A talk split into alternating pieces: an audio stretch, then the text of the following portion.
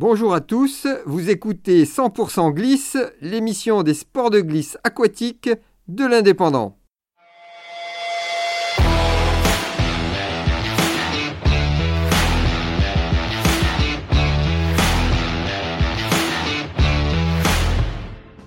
Bonjour à tous, je me trouve à Le 4, nous sommes le jeudi 21 juillet et je suis dans l'atelier Cyclone Board de Yvan Kakali. Alors voilà, il est en face de moi et il va se présenter. Bonjour Fred, merci de ta venue chez nous. Je m'appelle donc Yvan Kakali, je suis le responsable de l'atelier Cyclone Boards à Lecate, un atelier qui existe depuis euh, officiellement 2009, fondé sur l'envie de faire des belles réparations sur les flotteurs, que ce soit des flotteurs de windsurf, de stand-up, de kite, de surf et aujourd'hui de foil puisque c'est une nouvelle pratique émergente. Notre raison d'exister, elle est aussi fondée sur l'envie de créer et non pas que de réparer, et donc de faire des créations originales euh, sur tous ces supports que je viens de nommer. L'originalité euh, tient essentiellement à euh, l'ensemble des matériaux que nous utilisons. Ce sont des matériaux éco-conçus qui s'inscrivent dans une logique de développement durable pour préserver le plus possible et à la fois la santé de ceux qui travaillent sur ces matériaux et sur l'impact environnemental.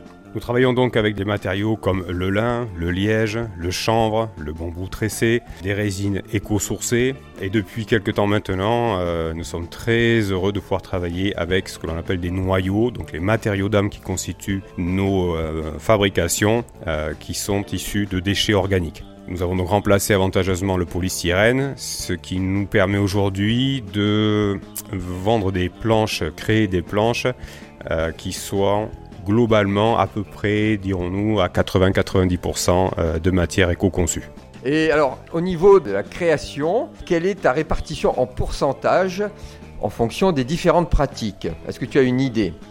Je dirais qu'aujourd'hui c'est 40% de windsurf, 40%, euh, voire même presque 50% de wingfoil.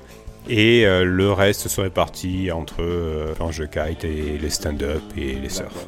Et alors, en termes de réparation, là, qu'est-ce qui est. Euh, puisque tu, tu, es quand même ton, ton cœur de métier au départ, c'était aussi la réparation. Quelle est la répartition du pourcentage? Qu'est-ce que les gens abîment le plus, on va dire? Majoritairement, ce sont des windsurf qui sont le plus abîmés, compte tenu du lieu de pratique vient maintenant forcément les foilboards, pratique émergente, dit nouveaux pratiquants, dit euh, manque d'expérience et donc beaucoup de casse sur cette question-là. Et viennent après effectivement le kite euh, et de manière un peu plus anecdotique le surf euh, et le stand-up. Alors quelles sont tes périodes d'activité qui sont les plus intenses ça se linéarise sur l'ensemble de, l'année. Néanmoins, on peut constater que globalement, euh, on a un fort pic euh, à la fois lié à la fréquentation touristique et donc des pratiquants euh, sur mars jusqu'à on va dire novembre. néanmoins, la période un petit peu plus creuse qui consisterait à décembre jusqu'à fin mars, on est extrêmement sollicité sur les constructions. De fait, on arrive à faire vivre l'atelier sur une année complète, bien sûr en y intégrant les périodes de travaux, puisqu'on est toujours en volonté de se perfectionner, d'améliorer les conditions de travail, de gérer de nouveaux espaces compte tenu des nouvelles pratiques aussi, puisque nécessairement nouvelles pratiques dit nouvelle manière de travailler, et donc forcément nouvelles euh, structures, en tout cas aménagement de structure pour pouvoir euh, s'adapter. Et puis bien sûr, bah, la prise de congé hivernal, ça, celle-ci, euh, elle est indispensable. Eh bien, je te remercie Yvan, c'était super intéressant, et à bientôt C'était 100% glisse Rendez-vous très vite pour une nouvelle session.